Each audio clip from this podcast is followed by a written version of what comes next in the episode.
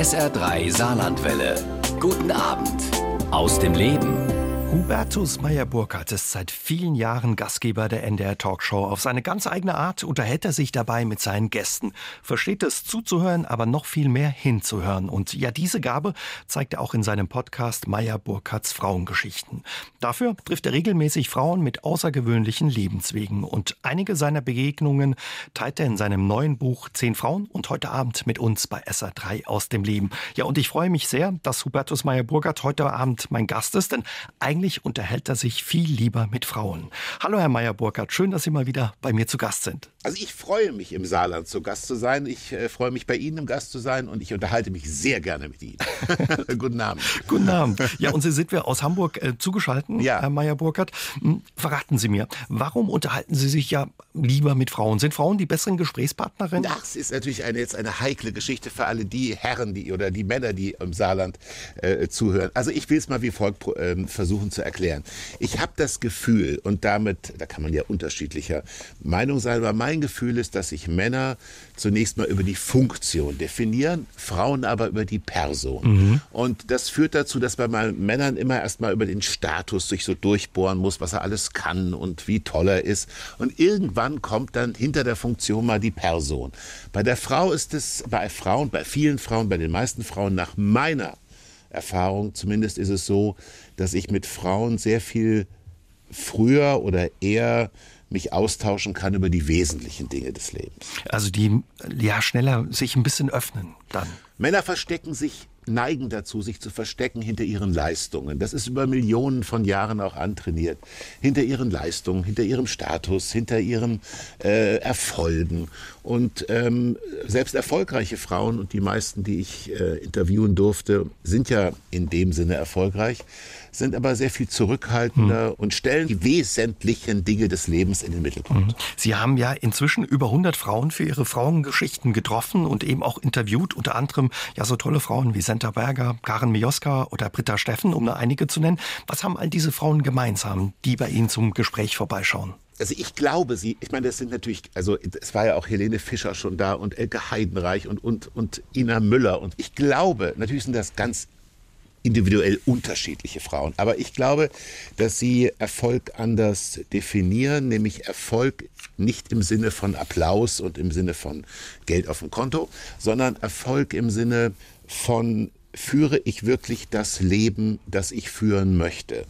Das ist ja eigentlich der größte Erfolg, den mhm. ein Mensch haben kann. Und das sich immer wieder zu fragen, da sind Frauen auch viel mutiger nach meiner Beobachtung, weil sie brechen auf, wenn ihnen das Leben, das sie führen, also häufig jedenfalls brechen sie auf, wenn sie das Leben, was sie führen, nicht mehr so zusagt Männer brechen ein.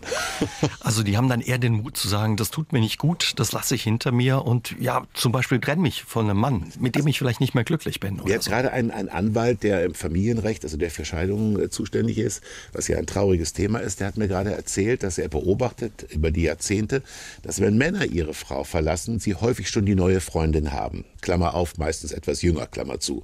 Frauen verlassen ihre Männer oft ohne dass sie einen neuen Partner haben, was mich zu der These bringt, dass Frauen eine größere Begabung haben, auch allein sein mhm. zu können. Männer ich meine, bei aller Verallgemeinerung, ja, es gibt wie immer Ausnahmen, Ausnahmen, Ausnahmen, aber Männer neigen dazu, doch das Alleinsein als etwas Beängstigendes zu empfinden. Klingt so ein bisschen, ja, das ist auch das, was ich manchmal wahrnehme, dass Männer eher so schon ein bisschen abgesichert äh, sein müssen, bevor sie sich vielleicht aus einer alten Beziehung verabschieden und schon die neue quasi mitbringen da irgendwie. Ne? Ja, also so, so scheint es mir zu sein. Aber die Ehe ist ja ohnehin, wie wir beide wissen, eine Herausforderung. es gibt, es gibt diesen wunderbaren Satz von Faye Dunaway, der großen amerikanischen Schauspielerin, die mal gesagt hat, von manchen Menschen glaubt man, sie seien tot, dabei sind sie nur verheiratet. also, äh, nein, die Ehe ist eine Herausforderung, die Partnerschaft auch. Und ich glaube nur, ähm, das Schönste natürlich ist eine, eine fruchtbare Partnerschaft, die immer wieder neue Impulse hat. Aber ich glaube, manchmal kann eine Trennung in Fairness und in Anstand besser sein, als dass man sich da so durchschleppt. Das ist der entscheidende Punkt, genau, ja. in Fairness und Anstand. Viele Gespräche sind für Sie unvergesslich, schreiben Sie auch in Ihrem ja. Buch. Welches Gespräch ist Ihnen da besonders in Erinnerung geblieben oder welche Begegnung mit einer Frau, die bei Ihnen zu Gast war? Naja, das ist natürlich eine gefährliche Frage und die Antwort ist gefährlich, weil natürlich alle die, die ich jetzt nicht erwähne, äh, unter Umständen etwas geknickt sind. Also ich will mal doch sagen, Barbara Becker. Barbara Becker, die äh, ja in Amerika lebt, ähm, die mit, glaube ich, Boris gemeinsam damals noch rübergegangen ist und Boris ist jetzt wieder hier in England und hat momentan andere Herausforderungen zu bewältigen, wie wir aus der Presse wissen. Aber Barbara Becker ist eine erfolgreiche Unternehmerin, lebt in Miami, eine sehr kluge, humorvolle Frau. Und es war, ich glaube, das 80. Gespräch, was ich geführt habe, die 80. der 80. Gast oder jetzt sagt man ja die 80. Gästin. Und jetzt muss man vorausschicken, jeder Gast bringt zwei, drei Songs mit, die in seinem Leben eine Rolle gespielt haben, in ihrem Leben eine Rolle gespielt haben. Aber Barbara Becker war die erste Frau, die aufstand, als der Song lief und mit sich selber tanzte. Ui. Sehr, also ich darf sagen, sehr erotisch, ja. Und wir haben das Gespräch morgens an einem grauen Samstagmorgen beim NDR aufgezeichnet. Der Regen prasselte gegen die Scheiben. Wenn sie dann Samstagmorgen alleine tanzen und nur Meier Burkhardt guckt zu, das ist, war ein Moment, wo ich sage, ja, gut, dass ich so gut verheiratet bin und so und so wertkonservativ solide zu meiner Frau stehe. Nein, es war ein schöner, es war ein sehr, sehr schöner Moment. Aber natürlich war als Senta Berger, die ja auch in dem Buch ist, über ihre lange Karriere berichtet hat, voller Humor, die in Wien gestartet ist und bis nach Amerika ging. Äh, Karin Mioska ist eine sehr humorvolle Frau, die in dem Buch drin ist. Es ist sehr schwer, jemanden herauszugreifen. Aber der Tanz der Barbara Becker war toll. Das war ja ein besonderes Erlebnis, oh, höre ja. ich raus. Eine besondere Begegnung für Sie war auch die mit der Schauspielerin Senta Berger. Sie haben Senta Berger 1981 das erste Mal getroffen hinter der Bühne des Schillertheaters in Berlin, wo Sie damals noch als Regieassistent gearbeitet genau. haben. Sie war damals aber schon eine bekannte Schauspielerin oh, und ja. auch ein Star. Sie war ein Star. Sie war ein Star. Sie hatte ja bereits in Amerika gespielt hm. mit, äh, sie hat mit Alain Delon gespielt, mit Jules Brinner gespielt. Sie war wirklich auf dem Weg, ein internationaler Star zu werden, was sie aber dann nicht werden wollte. Und äh, ich war selber damals Regieassistent am Schillertheater, bevor ich dann später auf die Filmhochschule nach München ging. Und ich habe sie dann auf der Hinterbühne getroffen und war natürlich ein bisschen äh, nervös, ja, sie war auch noch heute, ich habe sie dann 40 Jahre später wieder getroffen, es ist schon eine Frau, die den Raum betritt, ja, also sie füllt den Raum, wie man so sagt, also man, man merkt, sie ist da, ja, und ähm, ich habe so, ich weiß nicht, worüber wir uns unterhalten haben, über, über das Leben und über die Zukunft und über den Beruf. Und da hat sie diesen wunderbaren Satz gesagt, Herr Meyer-Burkhardt, wichtig ist, dass man eine Basis hat und sein Fundament kennt. Den Satz habe ich nie vergessen. Konnte sie sich noch an die Begegnung erinnern mit Ihnen, als Sie sich jetzt wieder getroffen haben für den Podcast? Also sie hat höflich gesagt, ja, ich bin nicht sicher, ob es so ist, aber die Wege haben sich äh, immer mal wieder gekreuzt. Aber was sehr amüsant übrigens ist, sie hat erzählt, sehr ausführlich, ähm, und das ist eben auch in dem Buch drin, wie sie Michael Verhoeven kennengelernt hat und wie sie beiden sich verliebt haben und dass sie eben ein, damals ein klappriges Auto hatte und dann sind sie auf dem Kudamm rauf und runter gefahren und haben sich gleich gestritten. Ja, gleich beim ersten, beim ersten Date haben sie sich gestritten und dann wollte er aus Wut, Michael Verhoeven aus Wut aus dem Auto aussteigen, aber die Tür hat geklemmt. Und daraufhin hat er die Scheibe runtergekurbelt von dem VW Käfer und ist, weil er eben schlank war und noch ist, aus dem Fenster bei, also nicht in voller Fahrt, aber der, sie parkte nicht, aus dem Fenster raus gehechtet. Ja? Das hat sie natürlich so beeindruckt, dass sie gedacht hat, Mensch, den Mann muss ich heiraten. Ja? Und die sind heute noch verheiratet. Und sie sind heute noch verheiratet. Ja. ja, wahrscheinlich gehört das auch dazu, zu einer langen Beziehung, dass man sich auch streiten kann. Dass auch der Ehemann mal das Auto aus dem Fenster verlässt, das gehört, glaube ich, dazu. Ja. Senta Berger ist ja eine der Frauen, die Sie getroffen haben und die es eben auch in ihr neues Buch geschafft hat. Zehn Frauen, elf Begegnungen haben Sie da nochmal ja. quasi aufgegriffen. Wie haben Sie die Frauen ausgewählt? Sie haben ja schon gesagt, es ist schwierig eigentlich zu sagen, was war so die besonderste, beeindruckendste Begegnung. Wie haben Sie jetzt diese elf ausgewählt? Ach, das ist also wenn, wissen Sie, wenn Sie aus ähm, knapp 100 Begegnungen äh, eine Auswahl treffen müssen, das ist hochsubjektiv. Da will ich gar nicht versuchen, objektive Kriterien zu benennen. Aber es waren Frauen, die wirklich viel Risiken eingegangen sind, bis sie ihren Weg gefunden haben. Lassen Sie es mich so sagen. Ob das die Katrin Sass ist oder die Britta Steffen, die Sportlerin, ähm, auch Stefanie Stumpf. Ja, äh, es, es sind alles Frauen, wo ich sage, die sind nicht den leichten Weg gegangen. Mhm. Und das interessiert mich eigentlich immer, wenn jemand auch sich bemüht, ähm, und auch Risiken eingeht ähm, auf dem Weg, den wir Leben nennen. Und ähm, ich glaube, das Glück wird einem nicht geschenkt. Ja, ich glaube, auch der Optimismus wird einem nicht geschenkt. Das hat schon damit was zu tun, dass ich bereit bin, mir das auch zu erarbeiten. Und das haben diese Frauen alle gemein und sie haben alle einen wunderbaren Humor. Und ja, Sie haben schon gesagt, alle Frauen, die bei Ihnen zu Gast sind, dürfen sich immer drei Songs wünschen, die in genau. ihrem Leben eine Rolle gespielt haben. Das sind ganz unterschiedliche Songs. Barbara Becker hat getanzt. Wie reagieren sonst die Frauen, ja, wenn diese Songs laufen bei Ihnen im Programm? Das ist eine sehr gute Frage, weil natürlich spiele ich die Songs zum einen, weil sie was erzählen über diesen Gast, ja. Die erste Single, die man gekauft hat oder ähm, der erste Kuss, das vergisst man ja nicht. Das werden jetzt viele Hörerinnen, die uns zuhören, auch ähm, wenn man, wenn man jetzt sagt, was ist ein Song, der in deinem Leben eine Rolle gespielt hat, jeder sofort ein, ein Lied im, im Kopf, ja, und lächelt vielleicht etwas und man ahnt, warum die Betreffende oder der Betreffende lächelt.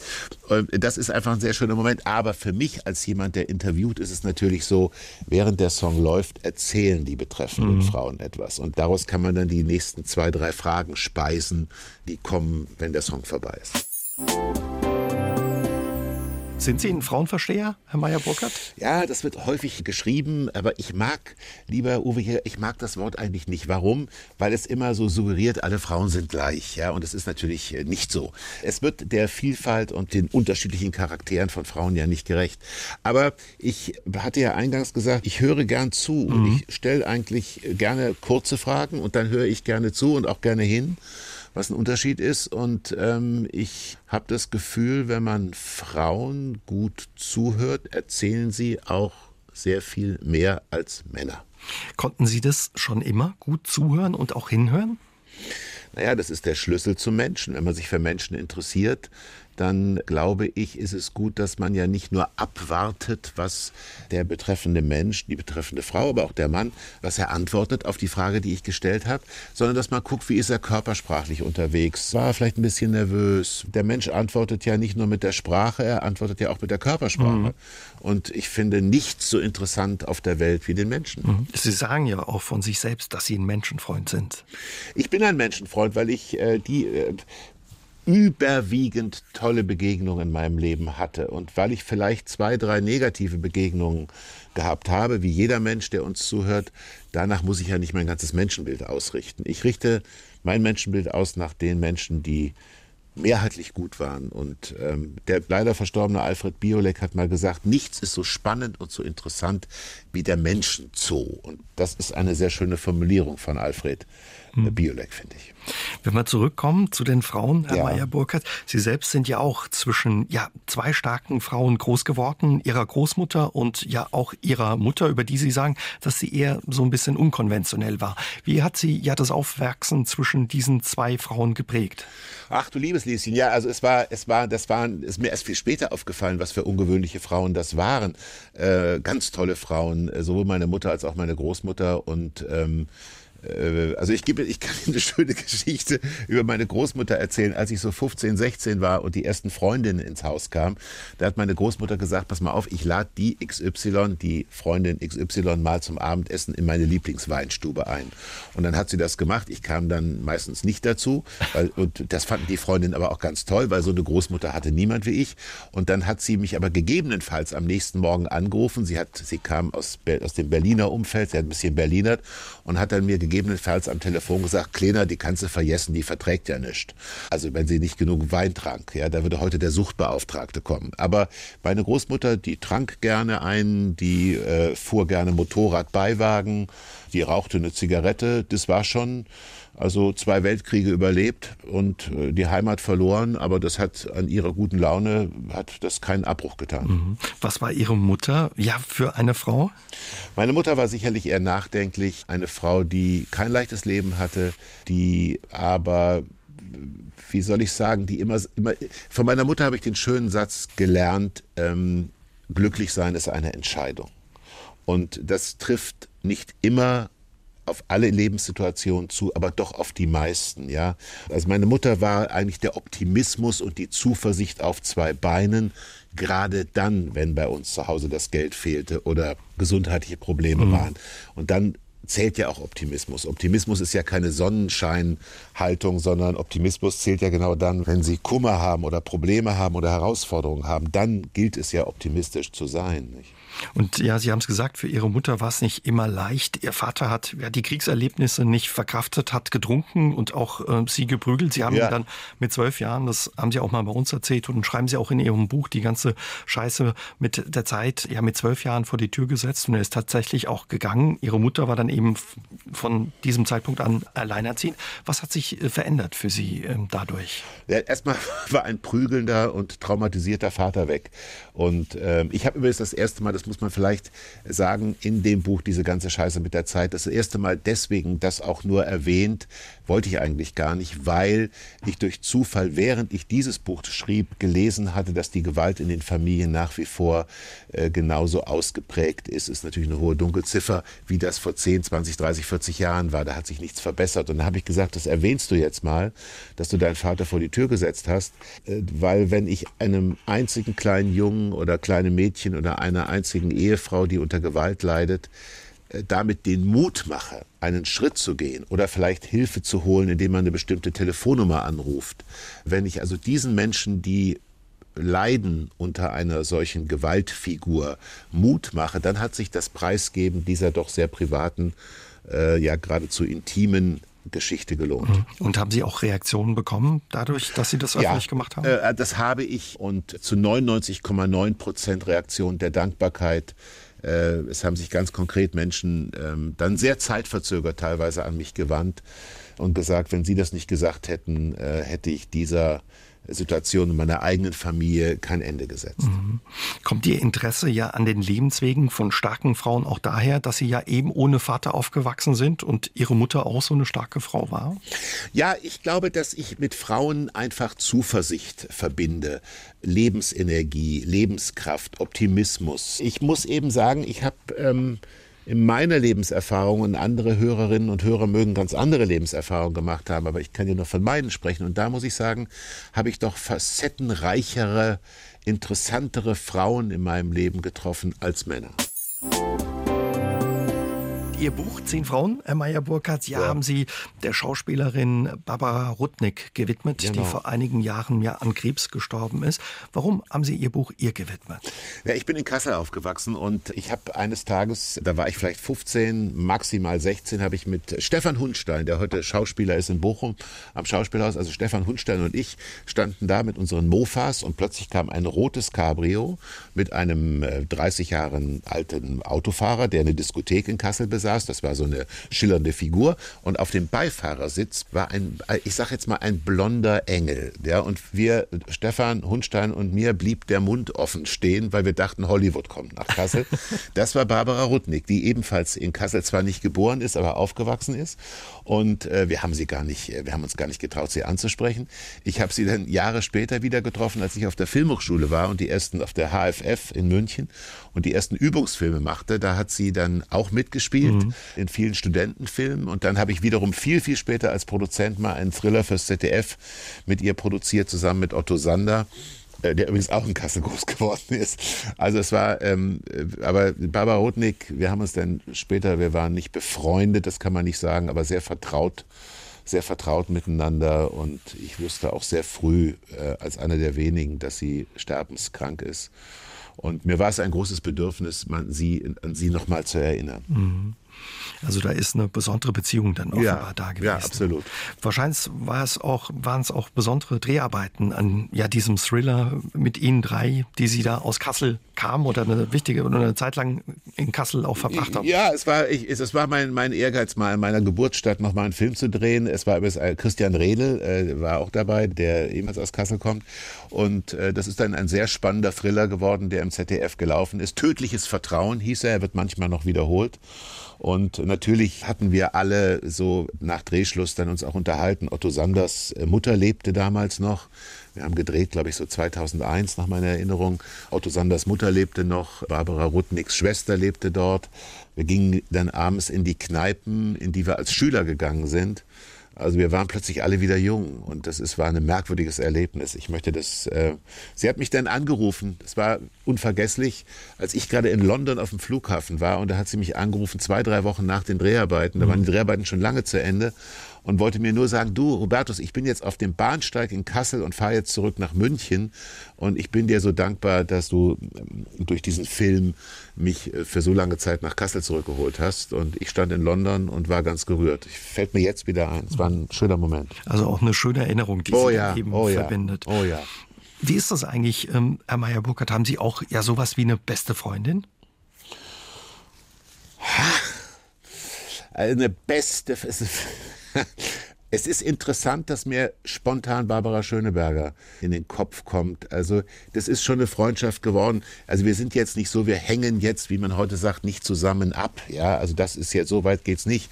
Aber wir machen doch mit unseren Ehepartnern gemeinsam auch viel und äh, sind auch außerhalb der also wenn die Kamera nicht läuft, immer mal bei privaten Geschichten zusammen.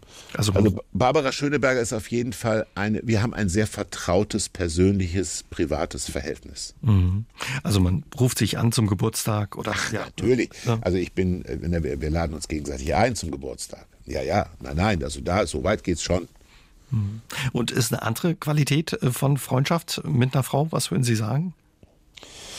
Ja, ich, ähm, Sie machen mich etwas ratlos, was bei einer Live-Sendung keine gute Idee ist, ratlos zu sein, aber ich bekenne mich dazu. Es ist, glaube ich, schwierig, mit einer Frau befreundet zu sein, ähm, denn äh, nun neige ich ohnehin dazu, das muss ich hinzusagen, ich habe so vielleicht drei, vier Freunde seit vielen Jahrzehnten und ähm, das ist so eine eingeschworene Gemeinschaft. Ähm, äh, Männer, glaube ich, können besser die Themen finden untereinander, wenn keine Frau dabei ist. Und umgekehrt ist es ja übrigens auch so, dass viele Frauen mir sagen, äh, wenn ich mit meinem engsten Freundeskreis, Freundinnen zusammen bin, dann möchte ich um Gottes Willen keinen Mann dabei haben. Mhm. Ja, also das ist ja, ich glaube, dass man, man, man, braucht auch Erholung vom anderen Geschlecht sozusagen. Trotz all dem würden Sie vielleicht manchmal gern auch mit Frauen tauschen? Nein.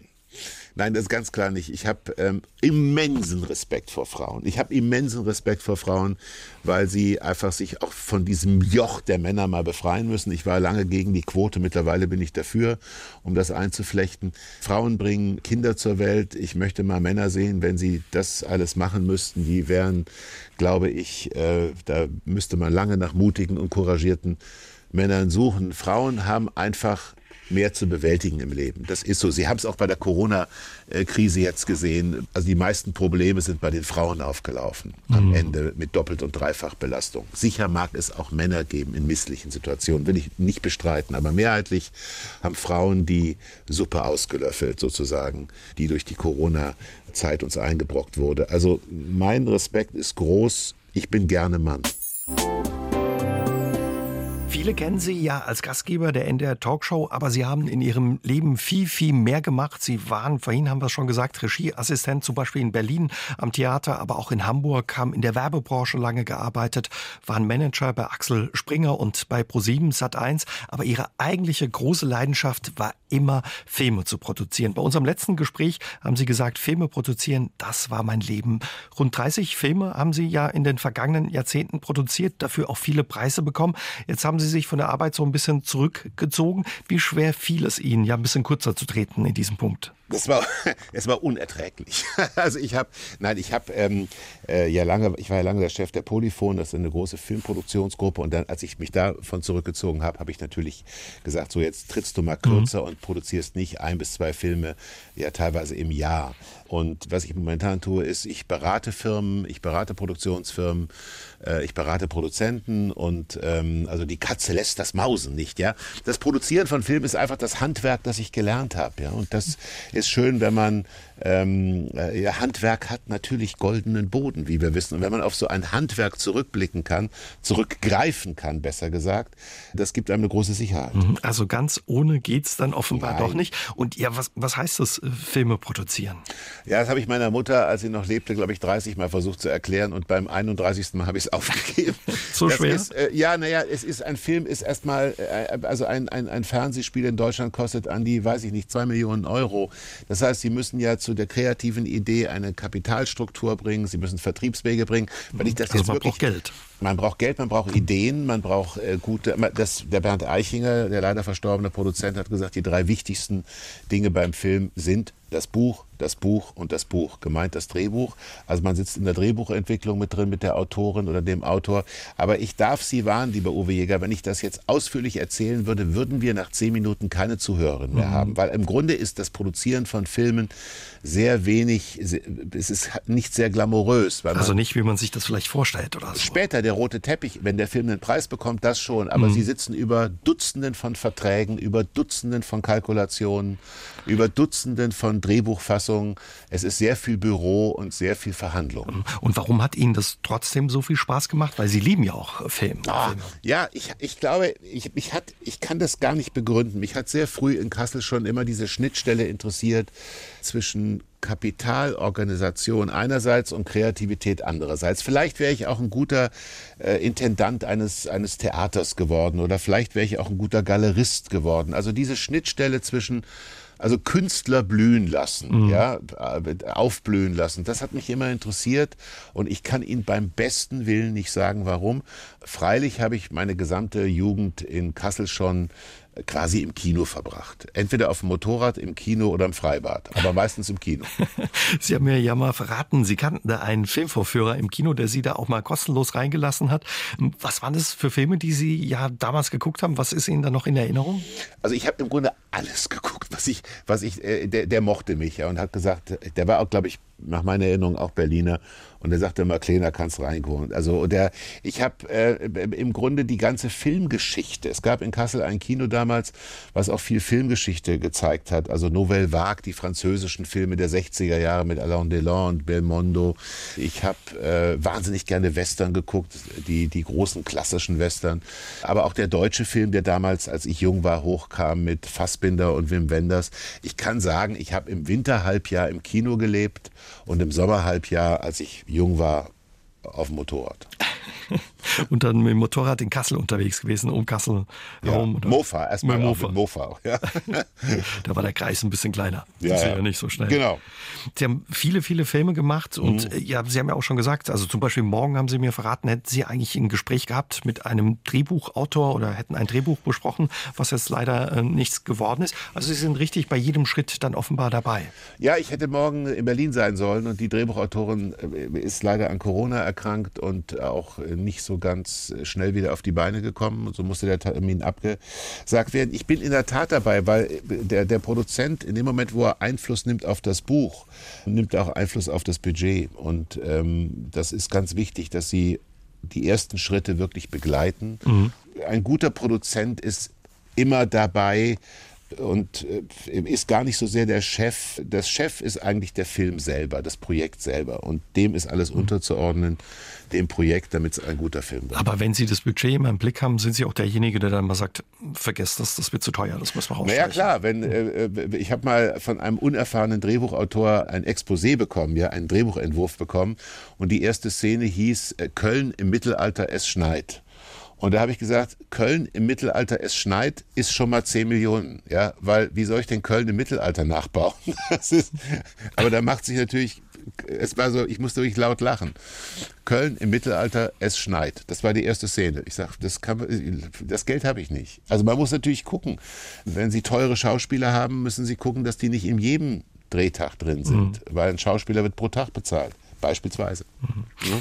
Das ist viel Rechnen, viel trockene Arbeit, viel Büroarbeit, haben Sie gesagt. Aber wenn der Film dann fertig ist, man auf dem roten Teppich steht oder dann eben im Kinosessel sitzt und ja den Film sehen darf, wie ist es dann für Sie, wenn es auch ein Erfolg wird? Viele Ihrer Filme haben Preise bekommen. Wie wichtig war Ihnen der Erfolg? Ja, es ist eine Art Form der Anerkennung. Und es ist natürlich, der Produzent ist ja dabei in der, im Moment sagen wir mal, der Befruchtung, würde man sagen. Ja, wenn die Eizelle befruchtet wird. Und das ist, ich kann Ihnen ein Beispiel nennen. Ich habe mal einen Film gemacht, der hieß Blaubeer Blau. Der hat im Sterbehospiz gespielt mit äh, wunderbaren Schauspielern, David Striso beispielsweise. Und ähm, da wollte ich einen Film machen, der in einem Sterbehospiz spielt und der trotzdem nicht depressiv ist, ja. Und äh, Nina Kunzendorf hat noch mitgespielt damals. Und als der dann viele Preise bekam, habe ich gedacht, ach, ist das schön. Aber die Arbeit von der ersten Idee bis zur Leinwand hat oder bis zum Fernsehschirm hat fünf Jahre gedauert. Das darf man auch nicht vergessen. Also eine lange Zeit. Ja. Herr Meyer-Burkhardt, Sie haben ja gerade eben Hospize angesprochen. Mhm. Sie engagieren sich ja seit vielen Jahren auch für die Arbeit in Sterbehospizen oder in Kinderhospizen. Wie kam es dazu? Was ist der Grund für Ihr Engagement?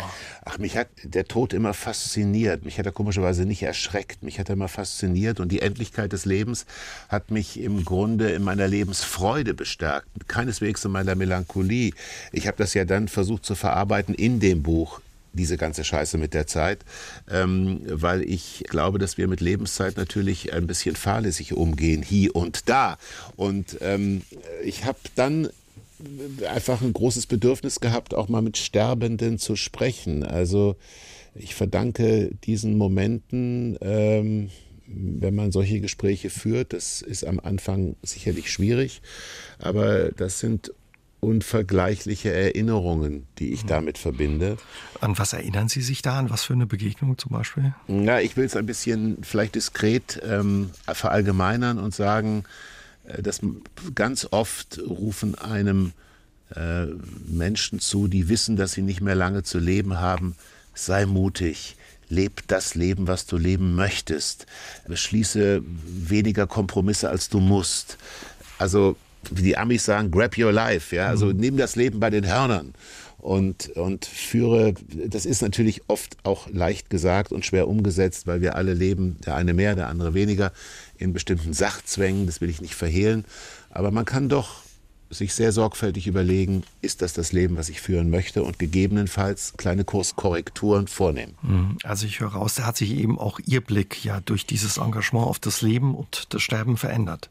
Ja, ich kann, also erstmal bin ich ein sehr dankbarer Mensch. Ich bin dankbar, in diesem Land zu leben. Ich bin dankbar, in Europa zu leben. Ich bin dankbar, ich bin ja auch nicht ganz gesund, aber ich bin dankbar, es ist ja auch nicht selbstverständlich, in einem Land zu leben mit einer tollen Infrastruktur, was Gesundheit angeht. Wir nehmen ja vieles so selbstverständlich, was eben in 90 Prozent anderer Länder auf der Welt überhaupt nicht selbstverständlich ist. Also ich bin ein dankbarer Mensch und ich kann tatsächlich mein Leben, ich kann, ich sage abends Danke, bevor mhm. ich das Licht ausmache, bevor ich mich umdrehe und schlafe. Ich sage, sage abends Danke und kann das Leben wirklich genießen und wertschätzen das ich führen darf. Sie haben es gesagt, Sie haben vor einigen Jahren auch eine Krebsdiagnose bekommen. Ja. Der Krebs ist aber im Griff. Also ist im Griff, soweit er im Griff sein kann. Aber ich, äh, ich habe ja diese beiden Karzinome Kafka und Shaw genannt. Das ähm, sind die, meine, waren einer meiner beiden Lieblingsautoren, Franz Kafka und George Bernard Shaw. Es war eine Idee meiner Frau weil sie sagte, du kannst nur Karzinome, äh, Gegner bekämpfen, die einen Namen haben. Mhm. Und so heißen die jetzt Kafka und Shaw. Ich habe ihr dann gesagt, Liebling, aber dann liegst du mit drei Männern im Bett. Und dann war ihre Antwort, das hat mich noch nie gestört. Also insofern, nein, das ist natürlich, aber es hat sie, es war, sie ist eine humorvolle Frau. Weil Sie gesagt haben, ja, dass Sie ein sehr dankbarer Mensch sind. Ja. Waren Sie das schon immer oder hat sich das jetzt eben auch ähm, durch die eigene Erkrankung nochmal verändert? Haben Sie sich auch von Dingen verabschiedet? Ich glaube, der liebe Gott hat mir irgendwie in meine Seele etwas gegeben, das habe ich mir gar nicht selber erarbeiten müssen. Vielleicht war auch die Mutterliebe, die ja eine große Rolle spielt bei einem kleinen Kind. Die Liebe meiner Mutter zu mir spielte sicherlich auch eine Rolle. Äh, ich habe was in meiner Seele, in meinem Herzen, in meinem, in meinem Bewusstsein. Das Glas ist halb voll, nicht halb leer. Hm. Sie und äh, das ist mir irgendwie geschenkt. Das ist ein Geschenk, dass ich das habe. Und ich habe einige Schicksalsschläge, wie andere auch, wohlgemerkt, äh, durchlitten und auch erlebt. Aber ich habe immer gedacht, ja, es wird auch wieder die Sonne aufgehen. Mhm. Sie haben einen Freund, äh, glaube ich, auch verloren durch einen Unfall, einen sehr guten Freund in der Vergangenheit und hatten dadurch auch schon sehr früh Berührung eben mit dem Thema Tod. Wenn es stimmt, sind Sie auch ein Mensch, der gerne auf Friedhöfe geht, wie Sie in Ihrem Buch die ganze Scheiße mit der äh, Zeit ja, schreiben. Ich gehe gerne auf Friedhöfe, aber ähm, das müssen schon schöne Friedhöfe sein. Also es gibt in München, Schwabing zum Beispiel einen sehr schönen Friedhof in Italien. Ich gehe gerne auf Dorffriedhöfe, gar nicht mehr so sehr auf städtische, sondern mehr auf dörfliche Friedhöfe. Die sind oft oft so ein bisschen verwunschen und mhm. das mag ich. Und es erinnert mich daran, eines Tages liegst du auch da und dann gehe ich wieder aus dem Friedhof raus und sagst, doch schön, dass du jetzt noch wieder weggehen kannst. Eines Tages musst du da bleiben. Aber man darf sich nicht da reinfallen lassen, dass man zu, äh, wohlgemerkt, also für mich ist das die Quelle einer Lebensfreude und nicht die Quelle einer Lebens Trauer. Hm. Ja. Sie haben da, glaube ich, auch mal bei so einem Spaziergang in Grabstein entdeckt, wo drauf stand, gucken Sie nicht so doof. Ja, stand äh, in Berlin, habe ich das, da habe ich so, das stand auf dem Grabstein immer so draufgekrisselt, gucken Sie nicht so doof, ich läge jetzt auch lieber am Strand. Und da musste ich, da musste ich laut lachen. Äh, gucken Sie doof, ich läge jetzt auch lieber am Strand. Ja, das war eine, das war ein hübscher Moment, aber das hatte jemand draufgeschrieben, äh, so ein Sponti aus Berlin offensichtlich. Und ich musste lachen und das war ein schöner, war ein hübscher Moment. Es gibt ja auch zwei Kulturen, denke ich, die den Tod nicht so ernst nehmen. Die Mexikaner tun das nicht, die machen den Tod ja lächerlich und die Wiener, äh, die Wiener Chansonsänger und die Wiener Musiktradition ist ja auch dahingehend äh, ganz einmalig, dass man den Tod so besingt bei einem Glasl Wein. Und äh, der Tod ist eigentlich ein Freund, der eines Tages vorbeikommen wird. Aber er hat nicht so ein schreckliches Gewand, wie er manchmal im Protestantismus hat. Sie sind gerne unterwegs, Herr Meyer Burkhardt. ja, ich hatte schon ganz früh als Kind nie Heimweh, aber immer Fernweh. Mhm. Und das war für meine Mutter und meine Großmutter nicht ganz einfach, weil die dachten, mein Gott, wir sind doch so liebevoll und wir machen doch alles. Aber es war gar kein Votum gegen meine Familie. Ich war einfach gerne unterwegs und dachte immer, die Welt wartet auf mich. Ich habe so mit meinem Kinder- und Jugendzimmer habe ich einen Globus gehabt und ich glaube, ich habe mehr häufiger auf den Globus geguckt als auf jedes Buch. Angeblich, ja, wie Sie sagen, hatten Sie als Kind eben schon immer Fernweh und sind mit einem Freund immer ja irgendwo auf einer Autobahnbrücke, um den LKW hinterher zu winken, beziehungsweise haben im, am Kasseler Hauptbahnhof den Zügen hinterhergeschaut. Von, ja, von welchen Orten und Zielen haben Sie damals geträumt als Kind? Von allem, was weit weg war. Es war Hauptsache weit weg. Das war das Komische. Ja, stimmt. Ich habe auf den, äh, auf den Autobahnbrücken äh, den LKW-Fahrern hinterhergewunken. Ich habe auch mal mal, das war eine Situation, die hat meine Großmutter mir noch häufig erzählt, äh, später dann, dass ich immer in den Zirkus wollte, aber ich wollte nicht in die Manege des Zirkus, ich wollte da hinter, hinter das Zelt, wo die Wohnwagen stehen. Und ich habe dann irgendwann mal auch, das habe ich ganz vergessen, aber das hat meine Großmutter mir dann erzählt, ich habe dann die Artisten gefleht, die Artistenfamilien, ob sie mich denn mitnehmen können. Und meine Großmutter stand daneben und da war ich vielleicht zehn oder elf oder sowas. Und äh, meiner Großmutter war das natürlich ein bisschen peinlich, weil die Artisten den Eindruck gewannen, dass es ja, dass ich eine ganz furchtbare mhm. Großmutter wohl habe, was aber nicht der Fall war. Ich wollte, ich kann es nicht erklären. Ich, ich, ich wollte auch lange zur See fahren oder Lufthansa-Pilot werden. Und ich bin, glaube ich, in der tiefsten Seele auch ein Weltbürger. Also ich habe kein, auch kein sehr ausgeprägtes Heimatgefühl zu einer bestimmten Region, was ich manchmal im Übrigen auch schade finde, sondern ich habe so das Gefühl, eigentlich ist dieser Planet mein Zuhause. Mhm. Sie waren ja auch immer viel unterwegs. Ja. Jetzt haben Sie uns vorhin erzählt, als Ihr Vater dann eben auch weg war und Ihre Mutter alleinerziehend war, war das Geld auch manchmal knapp. Sie konnten eben auch nicht viele Reisen machen. Können Sie sich noch so an eine Ihrer ersten Reisen mit Ihrer Mutter, vielleicht auch der Großmutter erinnern? Gab es da, war die Möglichkeit, da ins Ausland zu reisen? Nein, das war, das war Oberbayern, wenn es hochkam. Oberbayern oder Schwarzwald. Aber ich habe dann gleich sehr viel äh, oder sehr engagiert mich um Ferienjobs gekümmert, so mit 15, 16 schon. Und habe im Supermarkt gearbeitet, im Lager und als Beifahrer bei einer Spedition und sowas.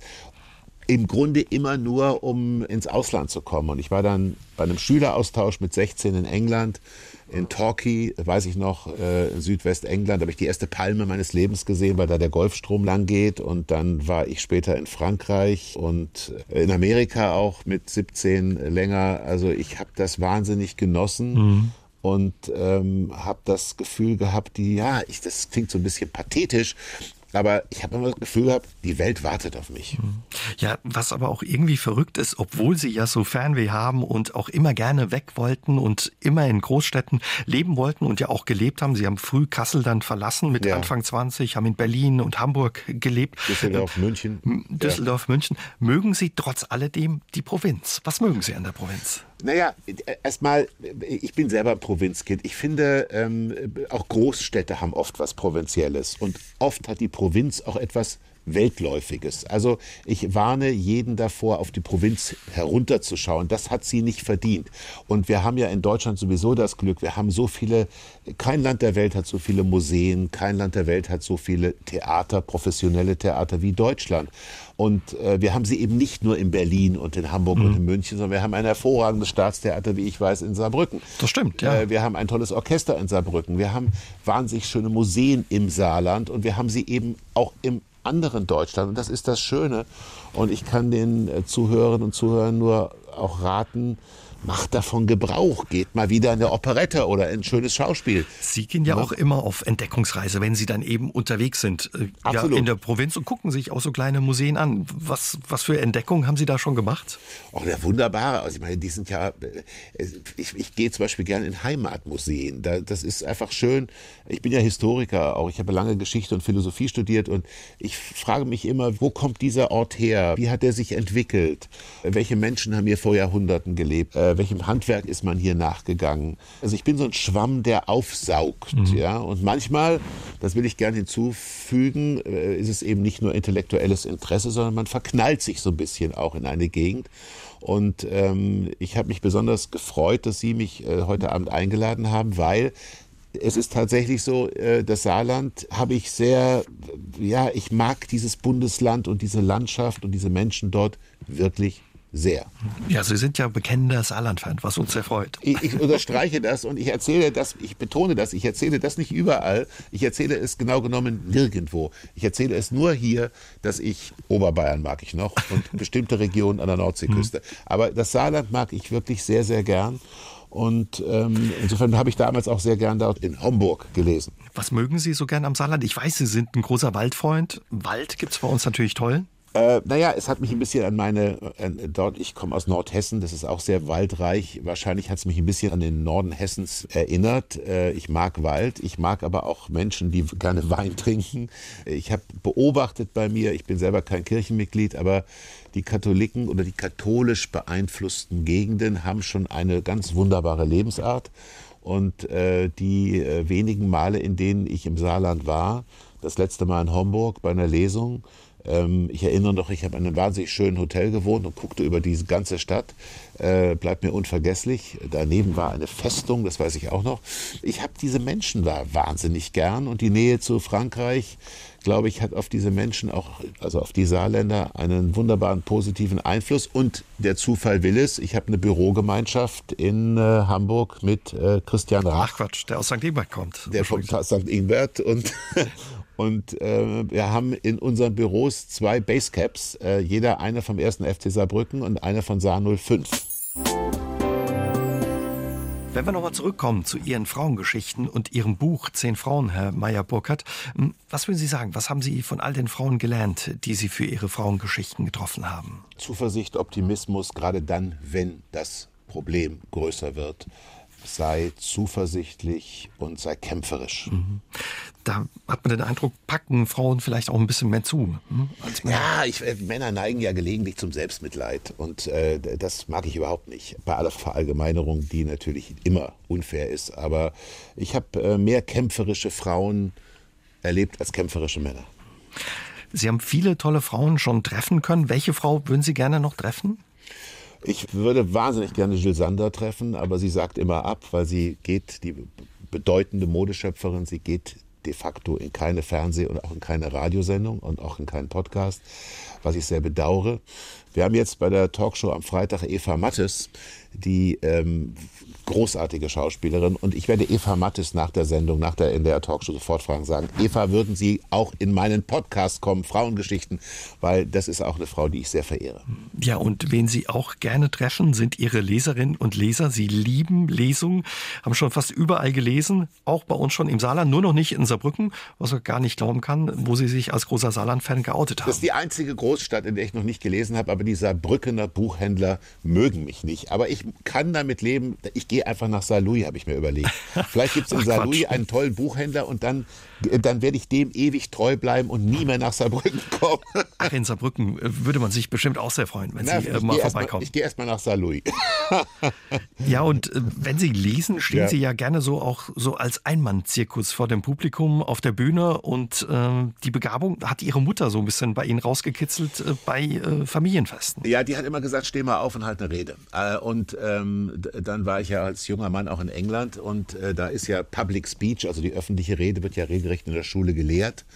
Das hat mir wahrscheinlich sehr geholfen und meine Lesungen sind auch keine trockenen Lesungen mit einem Glas Wasser und einem Schemel und man hört drei Stunden atemlos zu, sondern ich mache im Grunde eine Stand-up-Comedian-Geschichte. Und gerade wenn die Themen ernst sind, ich sage immer am Anfang meiner Lesung äh, dem Publikum, wir treffen eine Verabredung. Ich sage Ihnen, ich verspreche Ihnen, Sie verlassen nach 90 Minuten diesen Abend optimistischer und zuversichtlicher diesen Raum, als Sie ihn betreten haben. Und am Ende frage ich immer, trifft es zu? Und zu 99,9999 Prozent sagen alle, Herr Meyer Burkhardt, Sie haben Wort gehalten. Aber wie war das trotz alledem, wenn Ihre Mutter gesagt hat, so, jetzt mal auf, ähm, halt eine Rede, war Ihnen das nicht unangenehm als Teenager? Es war mir tierisch unangenehm, nur das ist ja das Schöne, Begabung ist das eine und Übung ist das andere. Und ähm, in England, wir wundern uns ja immer, dass in Amerika oder in England die Menschen so gut reden halten mhm. können. Das hat ja oft gar nichts mit Begabung zu tun, sondern einfach mit Übung. Wenn Sie es eben äh, oft machen, dann kriegen Sie eine gewisse Routine und dann werden Sie vielleicht kein Meisterredner, aber Sie werden einer, der sich zumindest in der Rolle des öffentlichen Redners nicht unwohl fühlt. Und das kommt daher, dass Sie das bis heute auch noch vermutlich, Vermutlich, ne? Sie haben schon gesagt, ja, Ihre Lesung, das ist mehr so ein bisschen Stand-up-Comedy auch. Und ähm, Sie lesen zum Beispiel auch gerne Gedichte von Erich Kästner zum Beispiel oder ja. erzählen auch gerne Witze, jüdische Witze. Haben Sie zum Schluss einen Witz für uns? Oh, die, das ist jetzt, äh, die jüdischen Witze sind ja oft sehr lang und die Pointe ist fast egal, weil die Hinführung zur Pointe ist schon sehr, sehr komisch.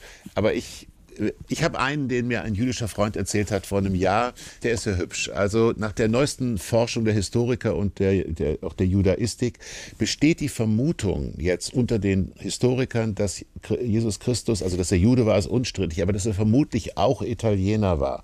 Für die Historiker sprechen drei Gründe dafür. Erstens, nur ein Italiener bleibt bis zum 34. Lebensjahr bei seiner Mutter wohnen. Zweitens, nur ein Italiener ist davon überzeugt, dass seine Mutter noch Jungfrau ist und nur eine italienische Mutter Mutter glaubt, dass ihr Sohn Gott ist. Ja, und Sie haben es gesagt, äh, bei Ihren Lesungen versprechen Sie, dass die Besucher den Raum optimistischer ja. und zuversichtlicher verlassen, als sie ihn betreten haben. Das ist Ihnen heute Abend sicher auch bei unseren Zuhörerinnen und Zuhörern gelungen. Herzlichen Dank, Herr Jäger, Vielen Dank. Ich danke Ihnen für dieses schöne Schlusswort. Ja, und Ihnen vielen Dank, dass Sie sich die Zeit genommen haben und heute Abend mein Gast waren. Und ich sage einfach mal, bis bald und im Saarland. Ja, in St. Ingbert, weil die, ich lese in St. Ingbert. So machen wir es. So machen wir es. Dankeschön. Bei, Christian Rach zu Hause. Mal gucken. Nein, ich freue mich und ich habe mich sehr wohl gefühlt. Vielen Dank für die nette Einladung. Dankeschön. Aus dem Leben. Der SR3 Talk am Dienstagabend ab 20.04 Uhr gibt's auch zum Nachhören auf sr3.de, auf YouTube und in der ARD Audiothek.